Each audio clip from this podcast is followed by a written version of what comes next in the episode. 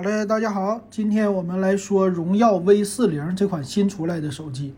那这个手机呢，是荣耀脱离华为家之后，他们自己发布的第一款手机。那这次最大的看点是什么呢？就是离开了华为的品牌，他们家用什么处理器啊，芯片怎么样啊，还有机型的怎么样啊？其实刚刚脱离，我觉得问题不大，关键是看后期发展。那这个荣耀 V 四零呢，它这次也是旗舰级别的。一个配置啊，那它的前面呢是那种的曲面机身，而且是看起来两个摄像头屏下的。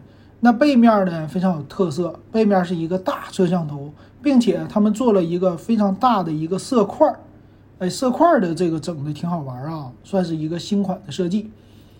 它官方说呢，这次重新打破了一个设计的结构。说是各种比例协调啊，倒是我也没有看出来，反正就是那种普通的手机长条的，就是那样子，没有看出来特别的说比例啊换什么样子了。但是这个看起来呢，我觉得特别像以前的相机，就是当你在拍照的时候横过来，这个屏幕后边的摄像头给你的感觉是一个大的、非常大的一个镜头的感觉，有那种照相机的感觉啊，特别的像，有一点回归传统。当年的诺基亚、三星这种突出式摄像头非常像这个样子的，所以它在摄像头的那个框的位置啊，在下边特意加了荣耀的什么，这个叫 Matrix Camera，就矩阵的这种的 camera 是吧？矩阵的相机啊，加了这些的功能，其实都是为了做啊外观的一个修饰。那颜色呢？他说也很好，颜色有黑色。还一个发蓝色，再一个这种夕阳的颜色啊，说变幻无穷，我觉得也是啊，这样的机身它会不灵不灵的那种感觉，特别受到年轻人这种的喜欢吧。屏幕呢，它是用了一个叫十亿色的屏幕，一百二十赫兹的刷新率，挺高啊。还有前置色温的传感器啊，并且支持 P 三这种的色彩啊护。护眼的认证哎都有，呃，但机身的厚度达到八点零四毫米啊，没有超级薄的机身，但是八毫米也算是凑合了。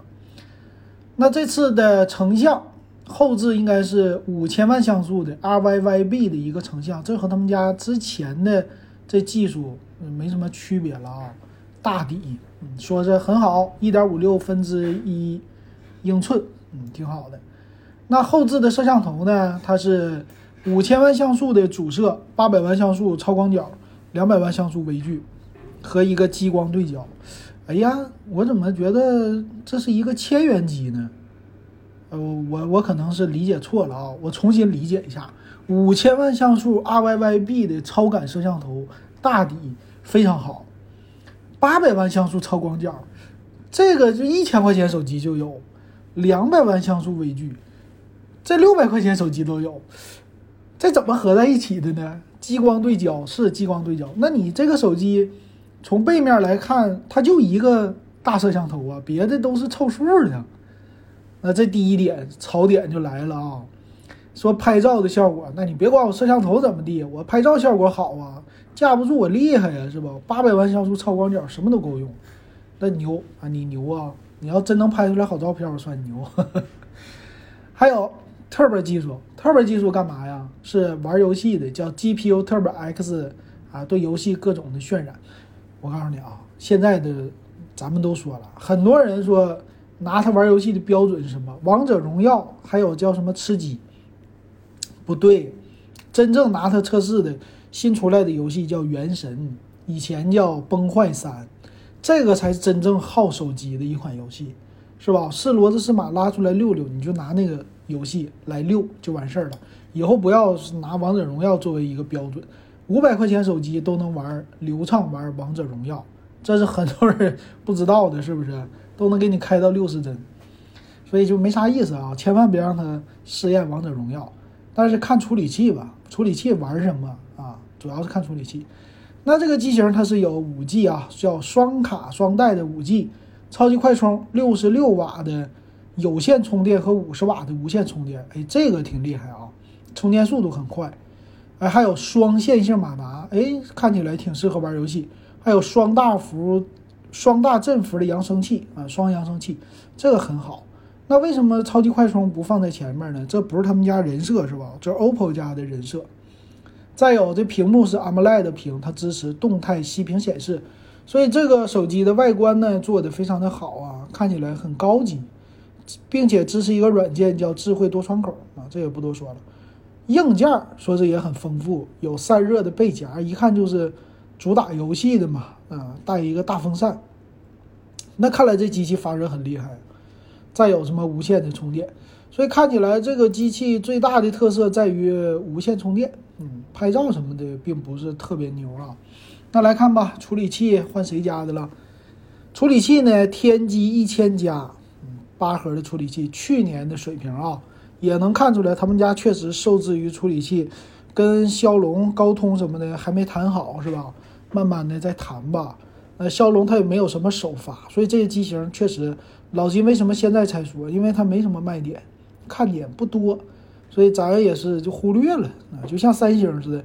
老金三星 S 二幺二幺也没说，你觉得大家我没说，你觉得应该说一说吗？应该说一说哈。但是着急吗？不着急，为啥呀？这手机现在有几个人看呢？有几个人买呀？对不对？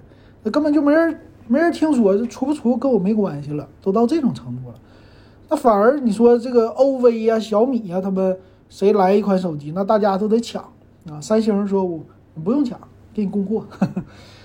那这块屏呢，我觉得素质也很好，它是二六七六乘一二三六的，分辨率很高，OLED 屏幕，六点七二英寸 P 三色域，这个屏它是确实下了一个血本的，应该是国产屏是吧？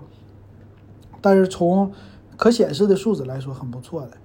呃，再有一个环境光传感器，各种传感器它都支持，并且带一个色温传感器。运行内存八个 G，存储一百二十八个 G，不支持 TF 卡的扩展，然后支持叫嗨森的音效立体声。后置摄像头刚才吐槽过了，它就有一个五千万像素。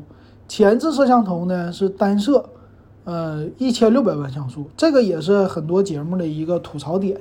他说你明明是个单摄，内置一个色温传感器，为什么你给我开两个孔啊？就看起来是一个连屏的双孔的，这是为什么考虑呢？别人就吐槽了，你明明能开一个孔，你跟我扯，那这个怎么理解啊？我觉得他们家可能是为了 Pro 版做准备，Pro 版的话就不用再开模了，嗯，直接就变成前置双摄了。所以这个机型看到现在，我觉得它有所保留的字儿太多了，但是它挺好，支持 WiFi 六，双频的 WiFi，蓝牙五点一，嗯，Type C 的接口，还有啥呀？四千毫安的电池。六十六瓦的快充，说是三十五分钟就充满了，挺快。但官方它不不强调哈，有点有点奇怪，我觉得。三点五毫米耳机接口没有，一百八十六克重量也算挺轻的了。但是售价呢，可能有点贵啊。八加一二八 G 三千五百九十九，八加二五六 G 三千九百九十九。呃，其实怎么说呢？MTK 他们家之前一直想往高端冲，但是没想到由去年。呃，就华为这个事儿造成的，他们家芯片变成了一下子就难求的了，然后把他们家芯片天玑系列一下就给推到两千多的价位了，其实是完成他们的目标了啊，就是以前只能卖一千多，现在卖到两千多，但是荣耀这个呢，把价位推到三千五百九十九，这个就要看它的产品力了，它的品牌度和产品力脱离了华为，能卖这么高吗？你觉得你会接受吗？老金，我是觉得按照性价比的原则来说，肯定不接受，是吧？天玑一千加，你天玑一二零零，你卖这个价也好说。你给我拿个去年的芯片，对手家卖多少钱？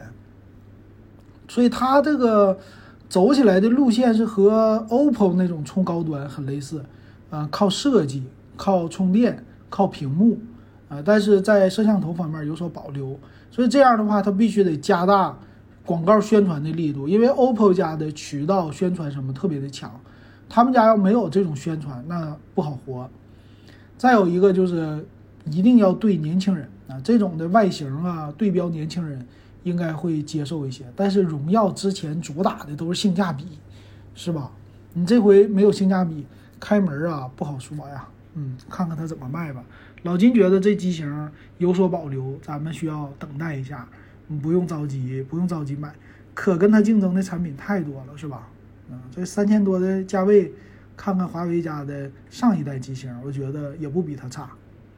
行，那今天这款手机咱们就说到这儿，感谢大家的收听还有收看。